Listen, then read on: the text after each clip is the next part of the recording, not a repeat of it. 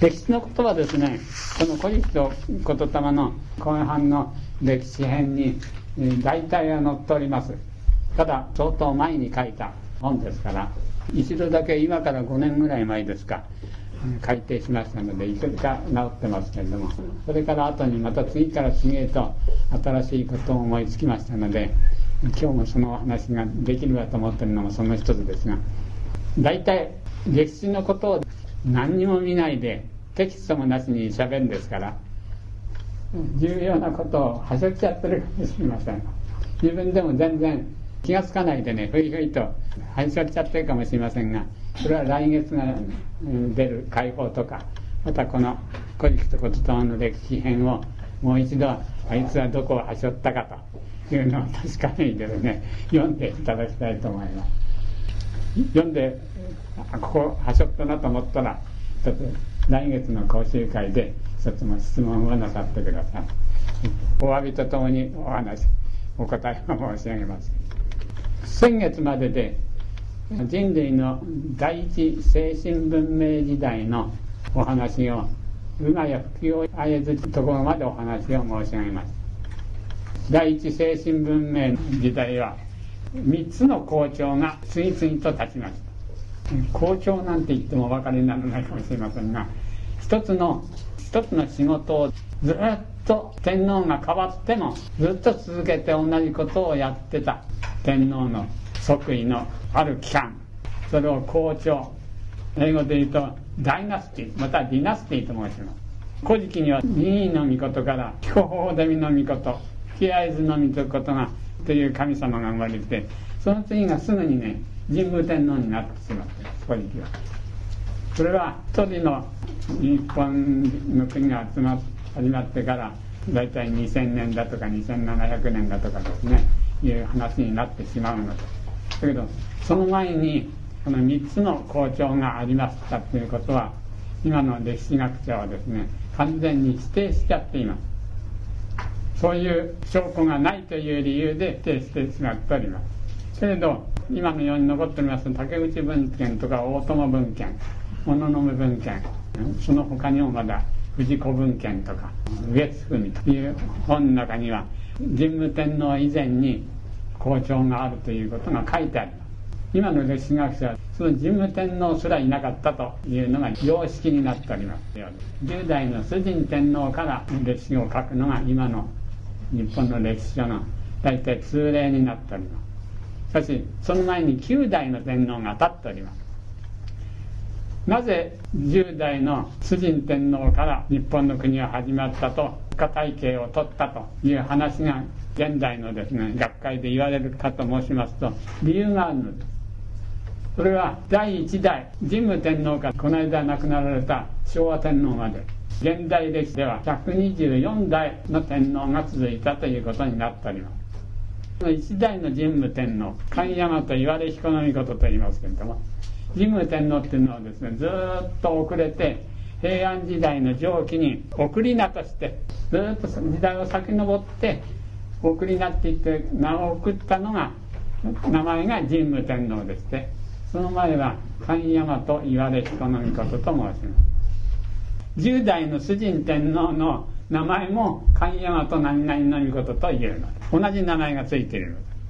その結果神武天皇と初代の神武天皇と10代のいわゆる主人天皇は同じ人だったんだと。で近代国家としての体系を整えたのは10代の主人天皇からなんだという学説が今のところ学会の常識になってるわけですもう2つの理由は初代から9代にかけてあまりにも天皇のやったことのその布石政治の行為の事柄が少なすぎるというのが第二の理由なので今の天皇よりも長生きをなさってます昔の天皇はね。そんなのにやった事柄がほとんど書かれてないというのはいなかったという理由をつけてるわけです。そういうことがなかったんだっていうことはある必要がなかったから。ある必要 がない。ってどういう意味だかと言いますと何か起ころうとする前に起こらないようにしちゃった天皇。今の総理大臣ですとねやれ郵政だやれ中問題だとかやれ物資がどうのイラクに派兵がどうのこっちで突き当たりあっちで突き当たりガヤガヤガヤガヤ。事件が簡単なく起こりますから小泉さん大変だなっていう小泉っていう名前がですね日本中の人に知れ渡るわけで何にも起こさなかったら今の人たちには考えられないことでしょうが小石川に後楽園ってありますな。あれなんていうのかご存知ですよ。後に楽しむ園って政治は民主よりも先に憂え後に楽しむ何かが起こった時に国民は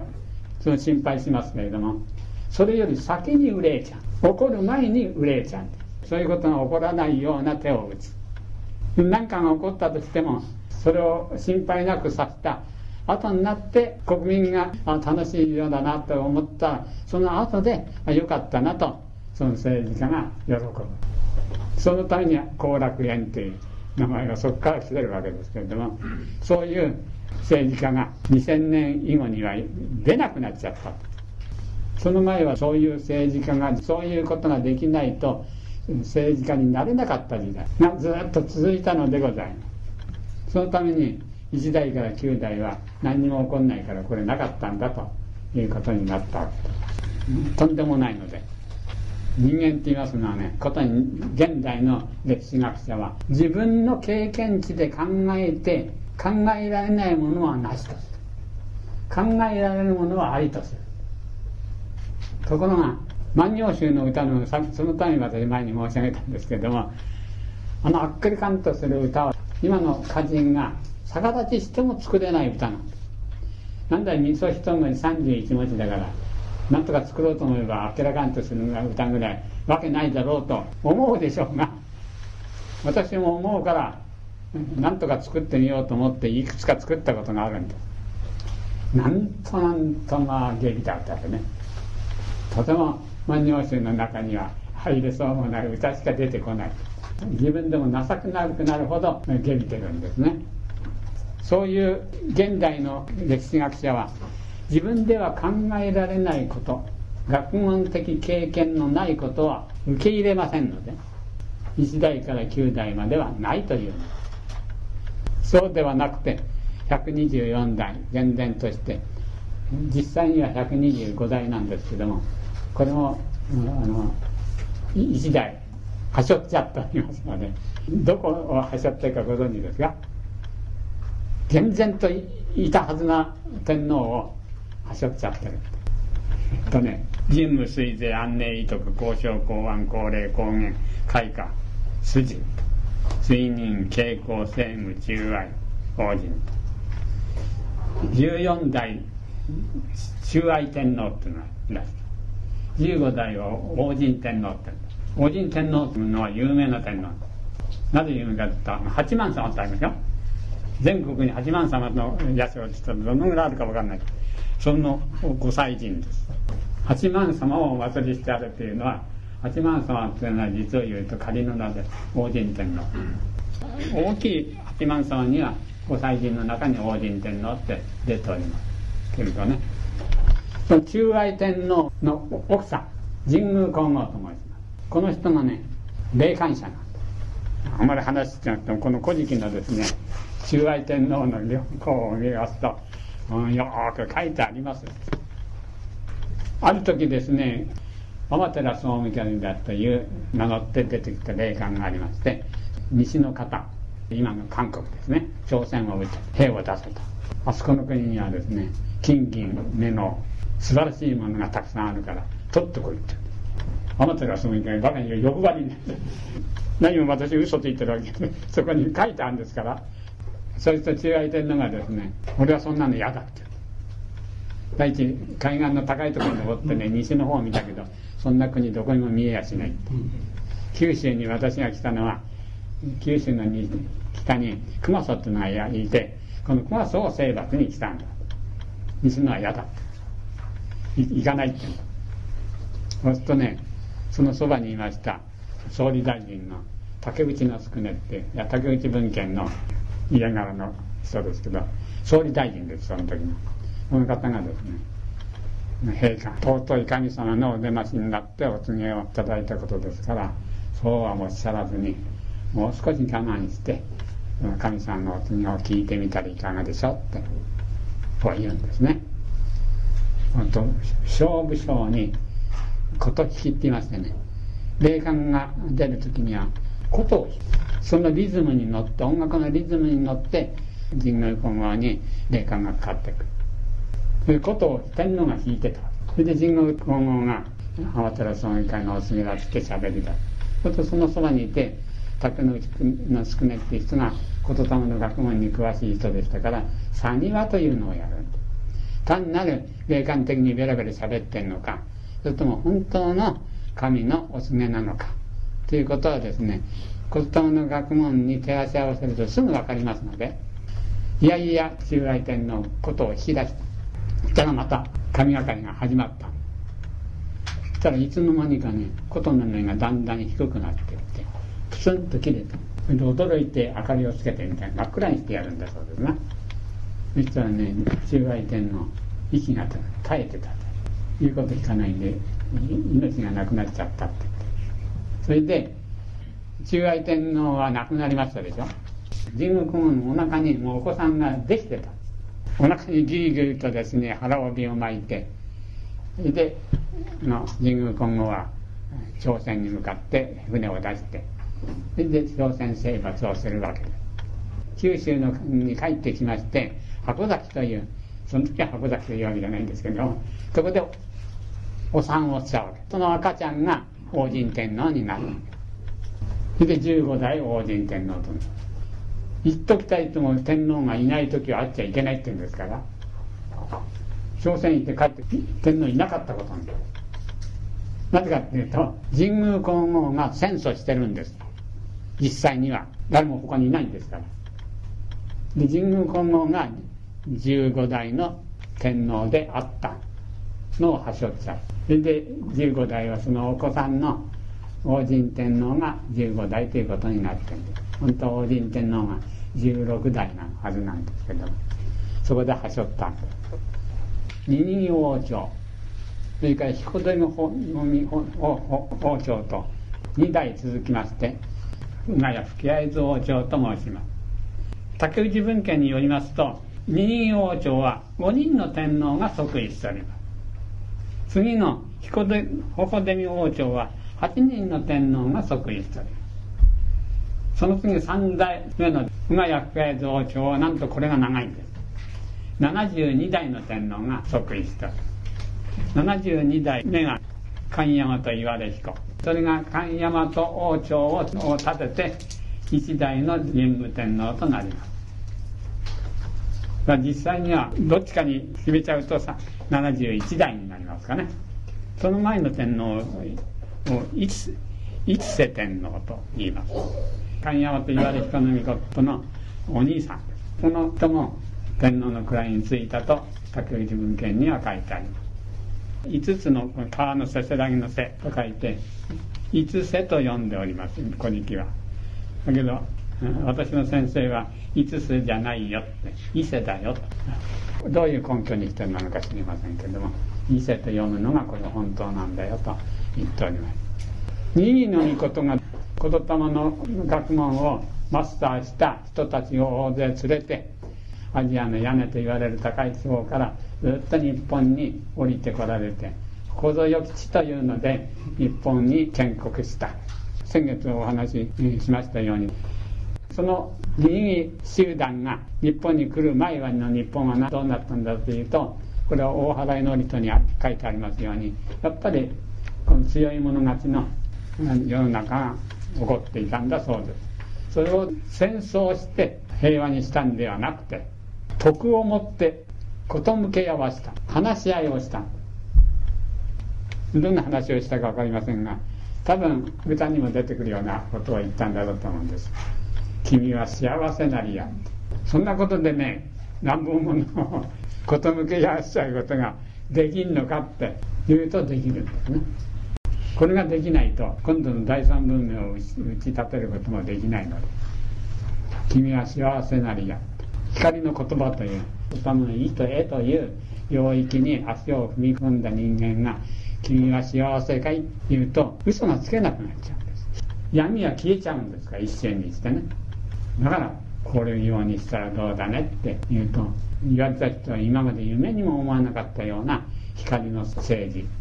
光の世の中ってこんなに素晴らしいのかっていうことに好むと好まざるとに変わらず気がつかされて事向け合わされた。二王朝は5人の天皇が相次ぎましたからこの時代が大体全世界を事向け合わすのに使えた年代だと思います日本の皇室の一番宗明時代のディナスティ。その次の彦ホホデミ王朝。彦ホデミと申しますのは火は言霊です。火の子ですから言葉ですそれが言霊にで作られた言葉の花が穂に穂が咲くほど実ったという王朝と言ってましてこの時代に8人の天皇が即位したと書いてありますけどもこの時代が人類の精神文明時代の一番のいわゆるピークを迎えた。ちょうどそこに当てはまりますのがキリスト教の聖書の創世記に全地は一つの言葉一つの恩のみなりと書いてある世界が一つの言葉で統一された時代と書いてあるこれが言霊の学問でもって統一された時代と想像がつきます。そういう一つの恩ですから大和言葉に世界中がなっちゃったというわけではないので。世界中の言葉をそのままにしておいて世界中の意思伝達の手段として言霊から作られた大和言葉のある部分が使われたんだろうと思われますそういう精神文明華やかな時代が彦ホホデミ王子素晴らしい名前でしょほだけじゃねえホホデミですか。ら出て現れるんです。から見るで。穂に穂が咲いて現れてきた時代。これがいう時代があったということで。このことをですね北欧神話とかギリシャ神話中国神話インド神話またエジプト神話なんかにもですね初めの頃にそういう時代が世界にはあったということがはっきり歌ってあり彦ホホデミ王朝時代の日本の国の働きのことを言ってたものであろうと思われます。トラックにタイタンっていうのがあるんですよタイタン民族というのが北欧神話でですねタイタン族という神様の時代があってその時代の時は全世界が平和であったと。日本の古事記を見るがごとくね北欧神話もずらずらずらずらと神の名前だけ出てきますから初めもうもう嫌だって言っちゃったら分かんないですよ。じっと我慢して読んでいません聖書でもそうでしょ絵の札なんてがつむ何が次々次々と出てくる。絵の具かなんかは弱い。591歳で亡くなったなんて書いてありまして頭がへんてこになっちゃうんじゃないかと思うような年代がね。それをぐっと我慢すると次にいろんな意味のことが書き出されますから。そうやって次に現れ出てきましたのが今や吹合図王朝という名前でございます。法デミ王朝の後を継いでやっぱり精神文明が断熟した時代成熟した時代であるように古文献には書いてあります。どうして法デミ王朝の次に今や吹合王朝として別の名前の王朝が立ったのはなぜなんだと。同じことならずっと彦デミホデミ王朝でずっと通したらいいのにわざわざその名前を変えたのはなぜなんだというとそこに重大な相違があるから今日はその重大な相違について主にお話をしてみたいと思います。がや吹合図王朝と申しますのは読んで字のもと。うがやですから、うのかや。うという人間の精神領域の神の家の屋根がまだ吹き上がっていないっていう屋根が作り終えていないという意味。なぜこんな名前を精神文明の時代に「う」のことなんかを書いたかというとそこが熊谷スカイ道長の特徴なの。です形の上では前の彦徒歩出明王朝のごとくに精神文明が華やかで今や吹合図王朝の時にはなりましてもですね進めないことが即位しますと 10, 10年ないし十数年かけて世界の各地を巡って歩いて巡行してですね言霊の学問から作り出されたいろんな精神文化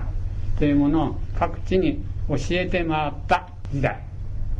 十数年かかったそうかけてのんびりとしてましたね昔はね。大概どっから出かけるかって東の方に行くにはねサッカーの知恵とかあそこから出かけたそう。ですから戦争のこの頃は絶対にそういう言葉使いませんけれども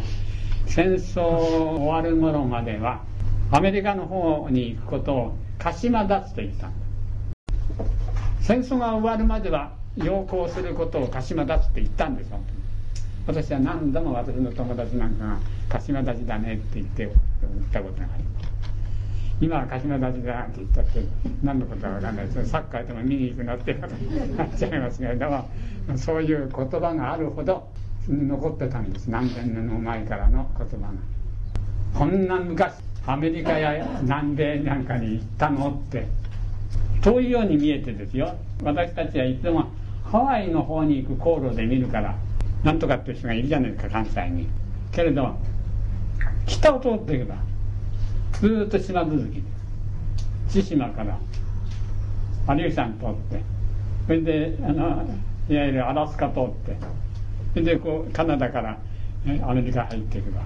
ずっと島続きです。そんなにあのおっかなかない。そういうようにどこが違うかっていうとこの書いてありますように今や福谷蔵王朝は第一精神文明時代の乱熟期。もう素晴らしい国で状態であったんですけどもただ世界の国民の中にまた日本の政府の大和町の政府の中に言霊の学問の原理とは違う学問の根が芽生えてきた時代でもあったんです。大体今から4000年ないし5000年前と推定されます。これがどういうことでそんなことになってくるのかっていうのが第一精神文明の時代から第二の物質科学文明時代に移ろうとする世の中が騒然となったことが「古事記」に書いてございます。その中で何が起こるかということを説明するためにはもう一度高浜原にで言霊の学問が発見される時のとこまで遡って考えませんとお話ができない。言霊の学問の最後に出てきます。三柱の渦みかイザナミの王冠が我々はこう海見て海の果てに三柱の渦にこを得たりと。言って天照狼月読みの御事。佐野の御事という人間が文明を作っていくためので三人の神様。神様って言っちゃいけなければ人間が人間の生活するためのに作っていく文明というものは人間の5つの性能のうちの中の主に3つの性能を働かして作っていく。その3つの基本性能の完成体。原理的な完成体を天照狼月読みの御事佐野の御事と申します。そういう神様がいたわけではございません。そういう人間の心の領域を三分割してる神の名前で書いたのが「古事記」ですからそのことについてはちょっと読んでみます。このところがよくお分かりになりませんとなんで佐野の御事がいろんなことを始め出したんだということが説明できませんのでこの時と申しますのは三橋穴の渦巫女というものの9899100番目のその3つの神様。で天照の神月読みの御事スサノオの御事というその3人の神様。三神を生んだ後でイザナギの御事が言った言葉がこの時イザナギの御事痛く喜ばして乗りたまいしくあわ棒海海て海の果てに三柱の渦にこを得たりと乗りたまいてすなわちその三首玉の玉の尾ももゆらに取り揺らかして天照大神に玉いて乗りたまわく。長見ことは高間の腹を知らせとことよさして玉行き。彼その御首玉の名を三倉棚の神という。次に月読みの御事に乗り玉枠長御事は世のお救いを知らせとことよさし玉行き。次に竹早佐野の御事に乗り玉枠長御事は海原を知らせとことよさし玉行きとここのところでございます。3つのところをですね簡単に説明しますとこのことに関して人間の心の三権分立三位一体と申します。竹内文献の研究者がこの3人が生まれたので言葉の学問の総結論を得たっていってイザナギの御事がですね喜んだってんです。でこの3人の神様に人間の心のうちのお前はどこを主催をしろ管理をしろと言って命令をするのですね。それで三権分立というのはこの三権に重なり合わないように。天照民間がここ。月読みの御事はここ。佐野の御事はことですねはっきり分けて人間の心の領域を3つに分けてそのを統治するように命令したの。それを三権分立と申します。三権分立と申します。もう一つ三位一体なんです。3つに分けましたからその3つはこの競争してはいけないよと三位一体協力しておやんなさいよという2つのことを命令したんですどういうように分けたか。天照大神に柳の御事のこの首にかけてた三首玉の玉のを首飾りですね。首飾りにいくつあるか。50ないし100の宝石がついてる。いわゆる言霊のことですね。がついてるのを天照大神にだけあげた。言霊の原理はお前だけが持ってるんだよと。他の人には与えてもお前しかできないんだよってそういう領域を与えるよと言って高浜原を知らせとと命令したんです。高浜原というところはですね人間の頭脳の中枢頭脳にここにあるいわゆる50音の言霊で結界された頭脳領域のことを言いますそこに何があるか。言いますと言霊の次元で言うと「いいと」ねこれを収めなさいよ。言って三首玉の玉をこうもゆらに揺らかしてお前に投げるよとか。それで決まったんです。月読みの御事には世の救いを知らせ夜の食べ物を知らせって何の意味があった人間の心の中の内面的なことを表す心の中の言霊を差し引いた全部言霊だけは天照の民会にさせてましたからこれはいやどういうことかって言いますと音はそれでこれが世の本当に抜く時はですねこれ「え」と「お」なんですけどもそののことにはですね海原を知らせていったんです。海の原。海を知らせていったわけじゃないのです「う」の名の原「う」という人間の欲望の領域を知らせた欲望から何が出てくる？産業経済が出てまいります物事を生産しそれを管理する。分配管理する役はお前だよと。言って。それでこれが「う」と。こういう分別をした。んですそんなこと言ったって何なんのって言うかもしれませんが。この三権分立のこれはですね人類の歴史の1万年近い間。この通りに実際は行われてる。今はですね全部科学の世の中になっちゃって東洋も西洋も何もなく科学科学になっちゃいましたけども今からですね大体50年ぐらい前までフランスでもってフランスがですねいわゆるヨーロッパの黄昏とフランスの哲学者が言い出した頃哲学っていうものが力がなくて誰もみんな忘れちゃったようになった頃まではちゃんと分割されてた日本しか保有してない。強いのことはこれが東洋科学内でいわゆるヨーロッパ西洋ヨーロッパアメリカ。ちゃんと分地域的にも世界がちゃんと分かれて発達してきた。今も第二文明のどん詰まりですから今は分かんなくなっちゃいます。その区別が。つかなくなっちゃいます。だけど本当に今から560年前まではそういうように分別して地域的にも分別されていたの。ですですね。分けてこういうような分をお前の分領域を与えるから責任を持ってそれを収めなさいよというのが三権分立。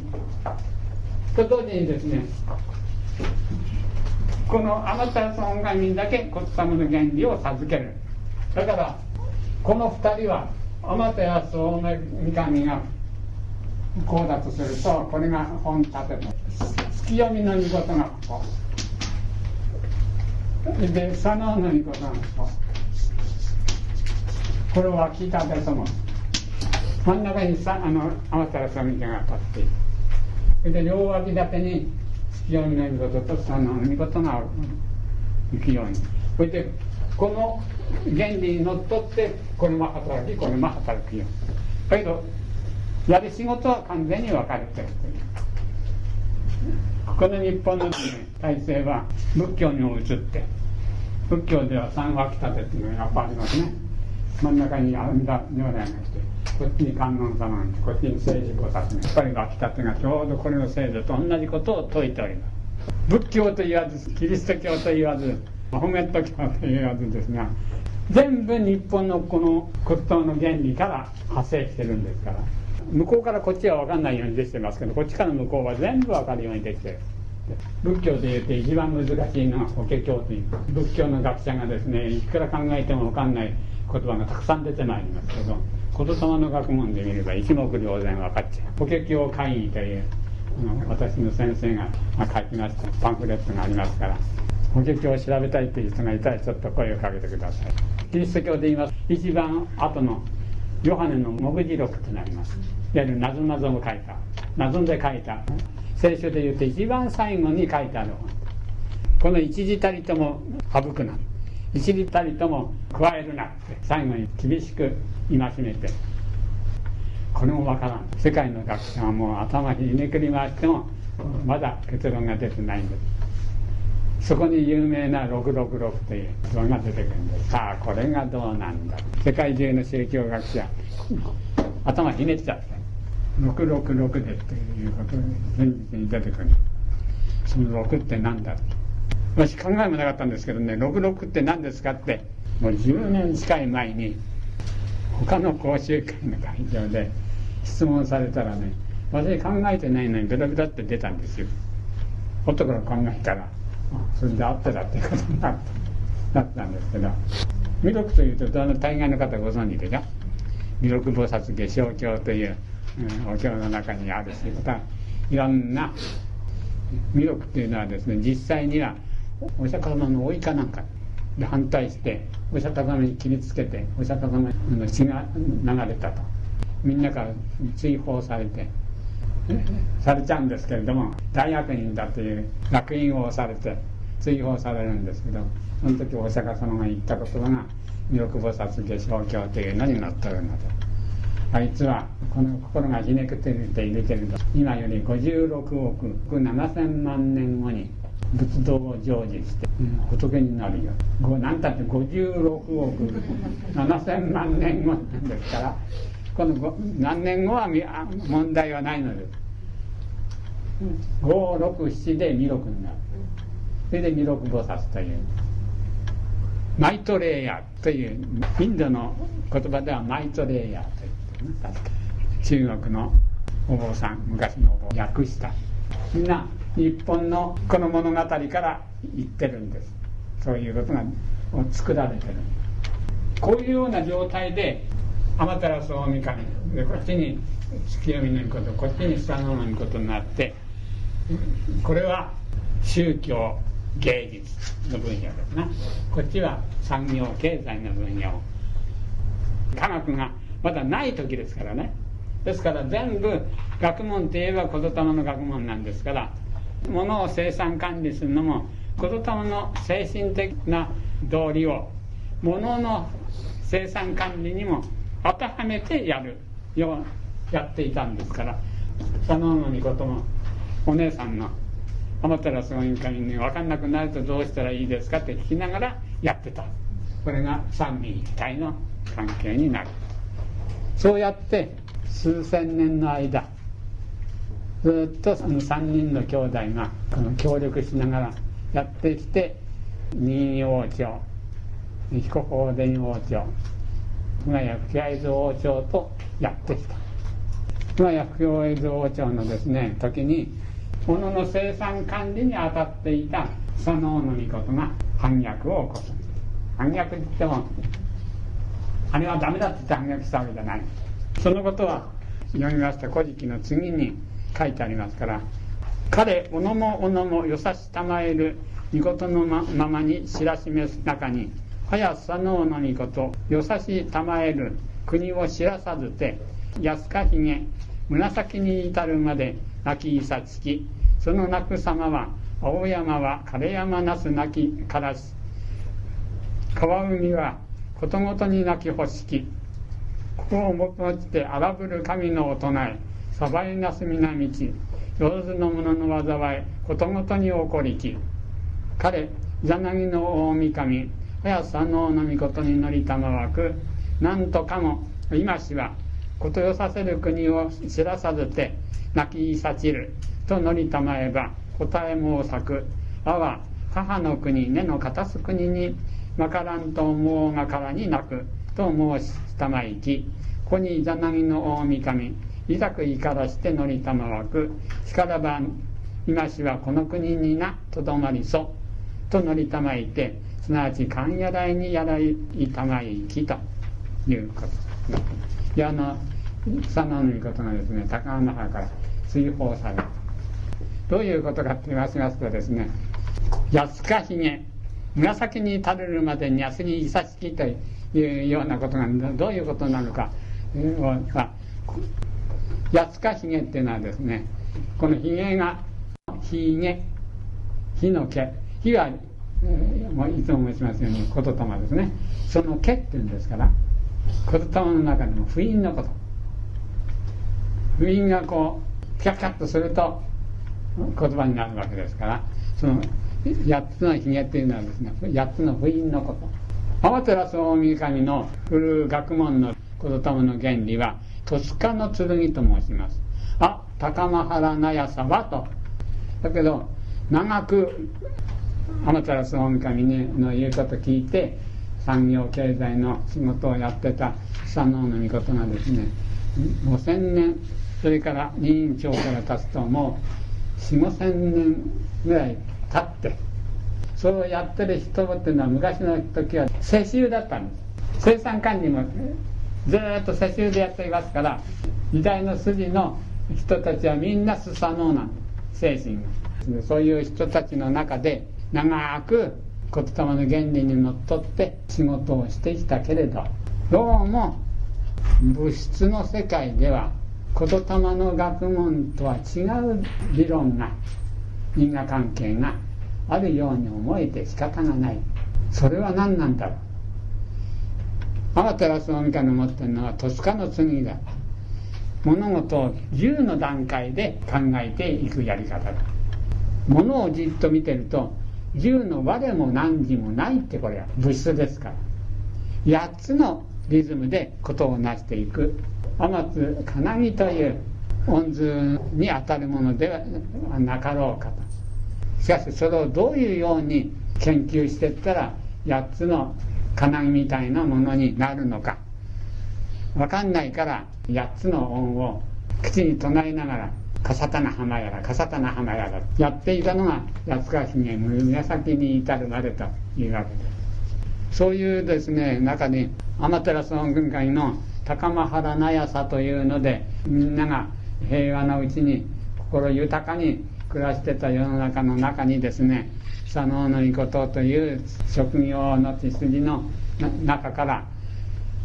戸塚の剣じゃない笠戸の浜やら笠戸の浜やらという全然そのニュアンスの違った考え方が飛び出してきたんで高浜原が騒然となったということを書いてあるんですねあまりに騒然となったので父のイザナギの御事が「お前は生産管理の仕事を掘り出しになってどうしてそんなにワイワイワイワイわめいてるんだというと私は物に対する物というものの学問がしたくてしょうがなくなりました。この好奇心はやめようがありません。この学問は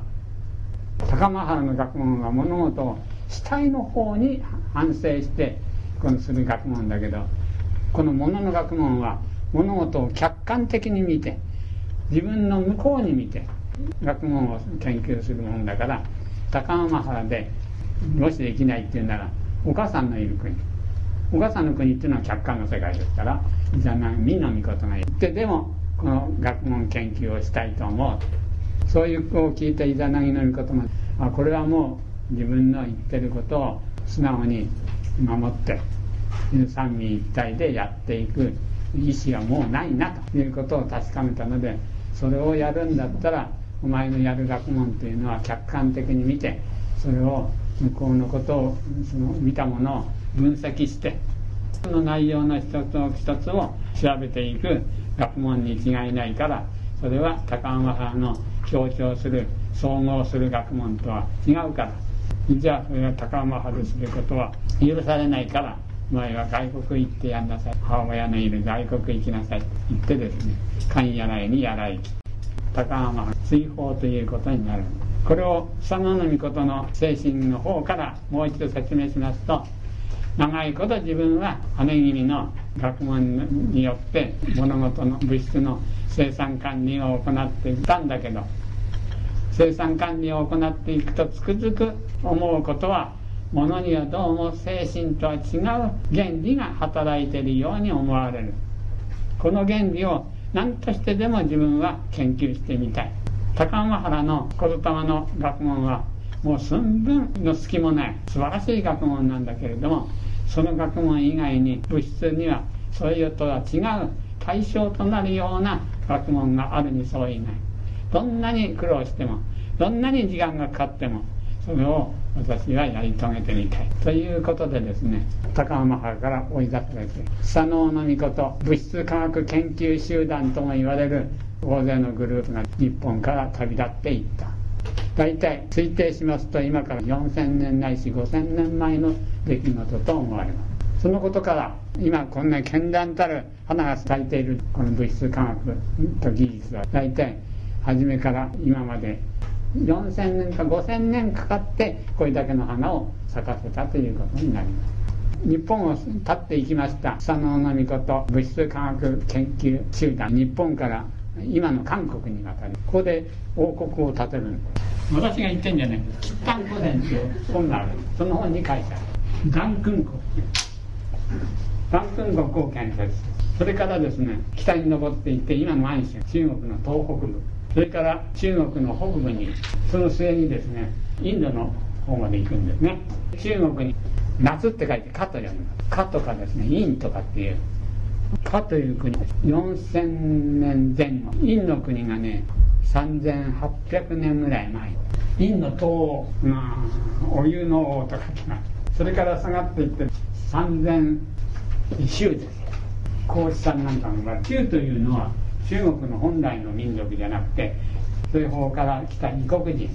が中国を占領して建てた国を州だと吉丹古典には書いてありますそれでその州によってこの陰もかも滅ぼされたと。もしできたらそういうののですね年表って言いますか図にして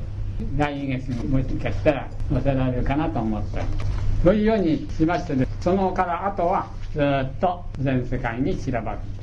ピラミッドであんなでかいものどうして建てたんだって。いまだにが世界の研究になったり天文学的になんかあるんだピラミッド型にこう作ると中に入るとそのいいエネルギーが密スして今から30年も前にピラミッドなどってご存知の方がいらっしゃるんですよピラミッドのその比較水の中に入るととてもいい雰囲気になっちゃうってね。私もやってみてカミソリの刃をね何回も使っても切れなくなってピラミッド型のタクシーの中にある高さがあるんだそうです。そこへ台をして刃をね置いといて1週間ぐらい経ってからそっとことあるんです。よくそれましてもうそれないのがそれるようになった。どうしてだか分かりませんけど、ただそれだけの話。だけど何かある物理的に言いましてもね。アルキメデスの原理とかね。初めのうちは佐野の御事物質科学集団も初めのうちは全部言霊の学問を持っていった。その御事の集団が日本から出てく時に何を持ってったか謎々で書いてある月酔いの御事を殺しちゃうんですよ。それでそれを物質科学文明の初めとしてそれで物質科学はこの成長していったんだという物語が1234567たった7行で書いてある。古事研究者は何のためにこの文章がここに入ったかわからない。全く分かんないから分かんないってその学者でも分からない。挿入後から挿入したんじゃないかなんて書いたんですがそうじゃないです。骨董の学問で見るとここに入らなくちゃいけないんで入ってる。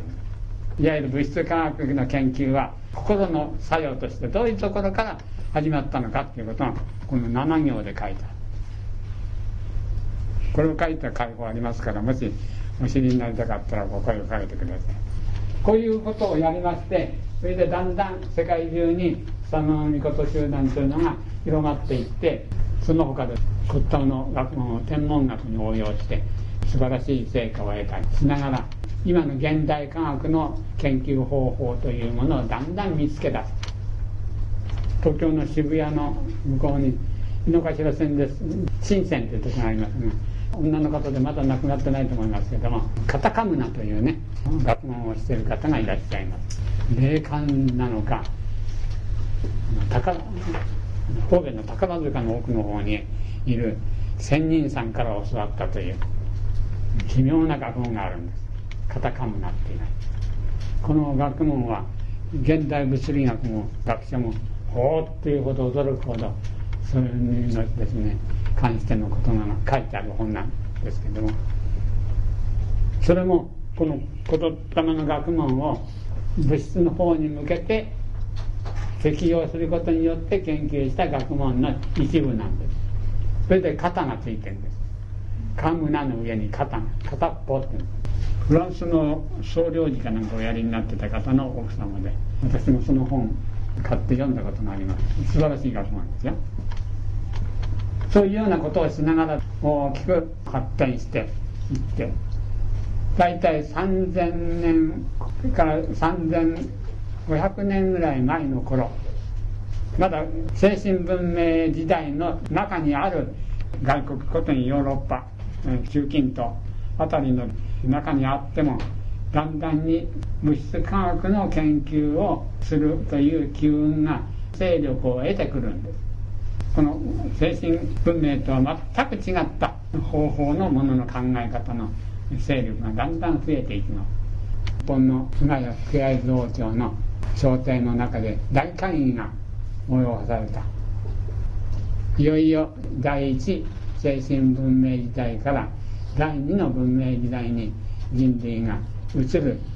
進化を始めたんだなということを察知していろんな政策を次から次へと発表してですが第二科学文明の時代に突入していく手段を講ずる世の中が来るようになります。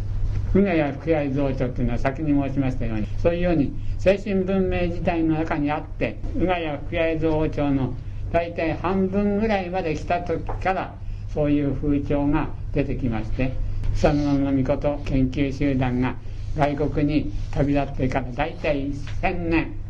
ぐらい経った頃外国においてはそういうふうに思想がだんだん変わってくる機運が見えてるこれはもう時代の大転換の時来たる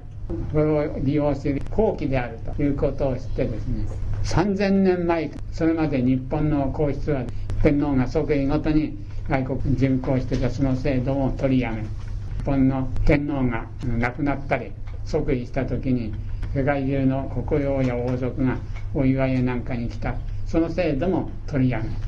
だんだん日本から直接外国との連絡が断たれるような事態になってまいります。そういう時代を宇賀谷吹合図校長との時代と申します。宇賀谷吹合図にことをお祭りした神社にいらした方ございますか。九州の宮崎県の南海岸基地にございます。宇都神宮と申します。バスで宮崎の駅前から4 5 0分ぐらいかかります宇都神宮という神宮があります宇賀谷吹合図王朝の宇賀谷吹合図の御事をお祭りした宮です。うがや吹き合えずと言って、まだ吹き合えてないことを表したですね、珍しい格好の神社海岸のところのですね、削り取ったんだと思うんですけど、岩石をね、削り取りましたね、こうやって。片方の方はそのままこっちから見えるような洞窟を、国際式の神社を建てましたね、お祭りして。神社自体が洞窟から出てない宇賀や吹き合えずってまだ完成されてない洞窟の中にいる神社珍しいでしょこれこの宇賀や吹き合えずを二十何年も前にそういう吹き合えずの宇土神宮っては科学の原理と申しますが物事があるとそれを破壊して破壊してって言ったりしたら分析してその分析したものを一つ一つを調べることによってその綴っていく学問でその原動力は何かって言いますと科学は正義感から起こってない精神文化ですと正義感から起こり人間とはなぜ生きるんだとか人間の正しい行いとはどういう行いが正しいのかというところから起こりますが科学文明というのはあくまで人間の好奇心なんです。好奇心ということは自分がやりたいと知りたいと思うところから起こるんですそのただ人に幸せが来るのか幸せが来るのかそれは問題じゃないんだね。自分が心が動くのままに知りたいと思うからやるのが科学で科学っていうのは「か」って字見てごらんなさい「とが」って書く「とがのか」とか科学という名前をね説明したのは明治時代に使ったのか「か」っていうのはですね罪とも言うんです。科学的な方法というのは積んでいくからこうだよって言うでしょ。これが真理だと言って発表する。そうするとこれは真理かもしれないけどこういう場合にはここの原理が当てはまらないよっていうのを見つける。それとこれもこれも当てはまる原理をこうまた見つけてくる。それ自体はまず決して悪いことじゃないです。研究です。だけど積んでいくと人間の心の中に経験値を積むことになります。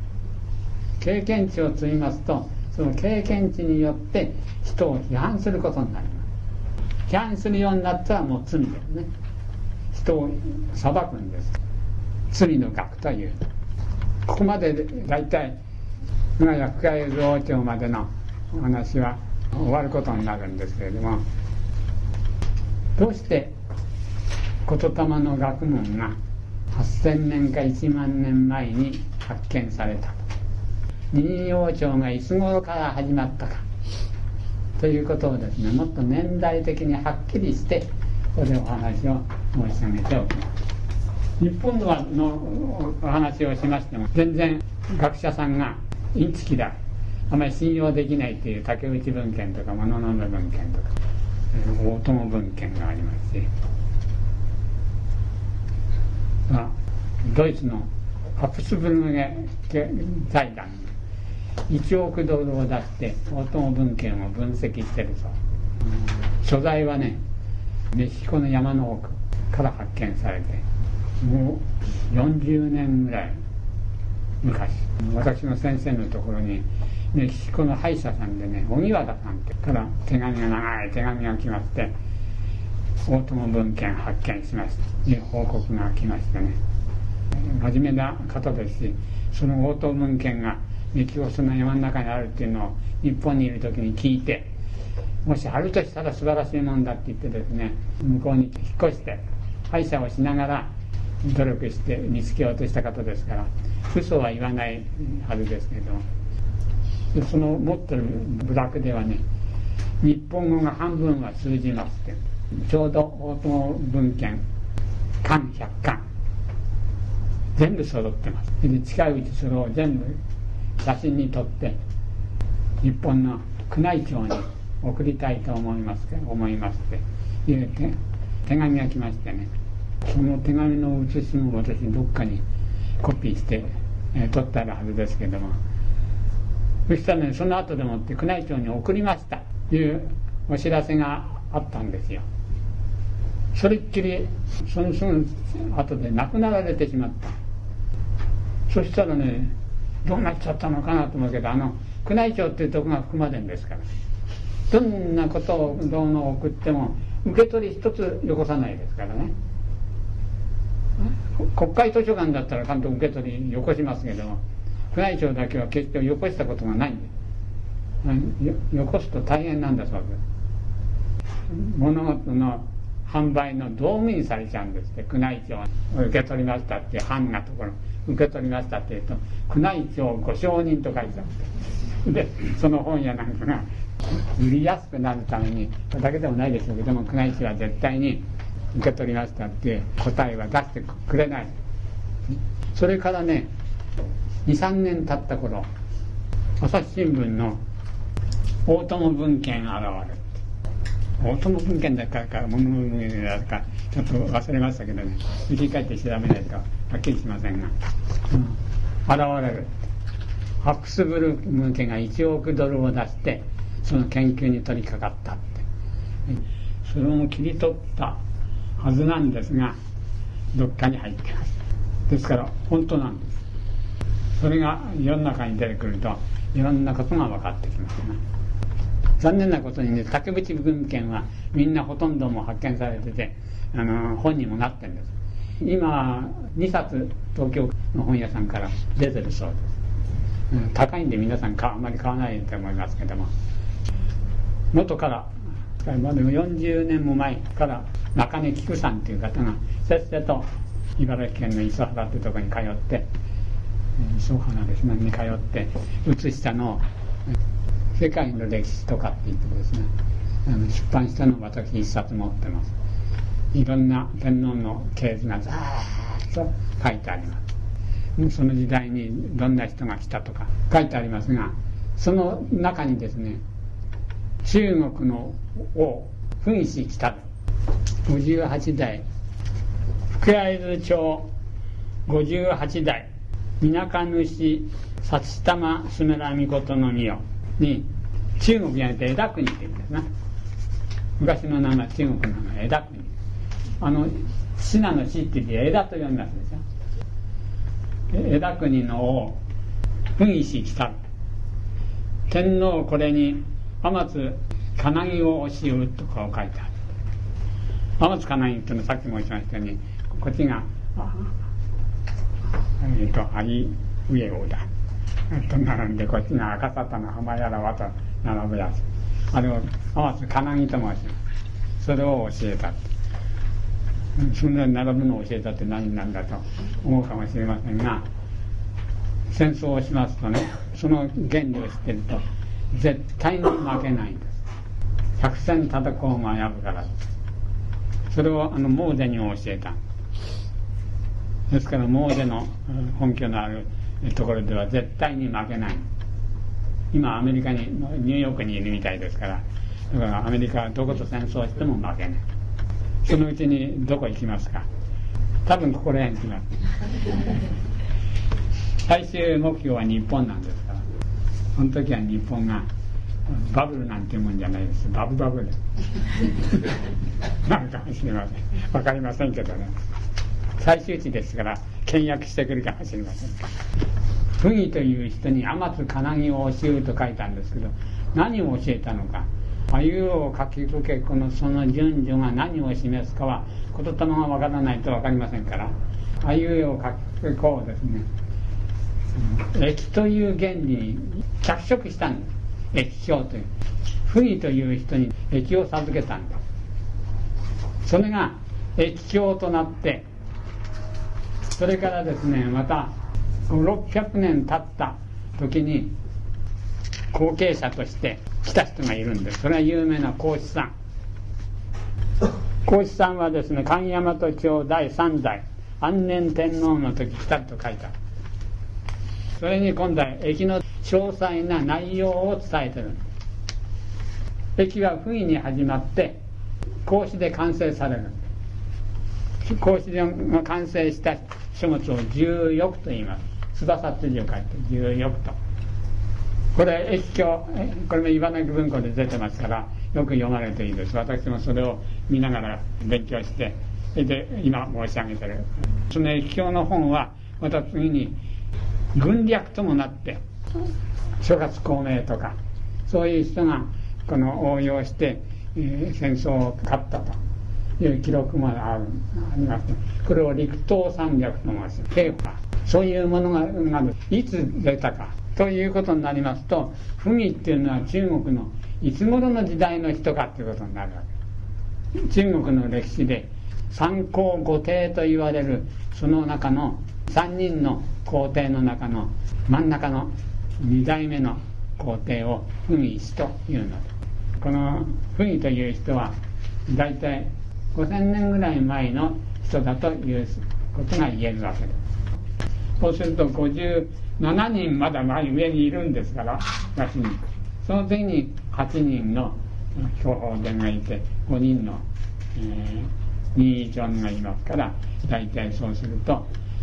逆算していきますと任意長の始まりは1万年ないし8000年ぐらいだろうという計算ができるわけでございます。現にあのよく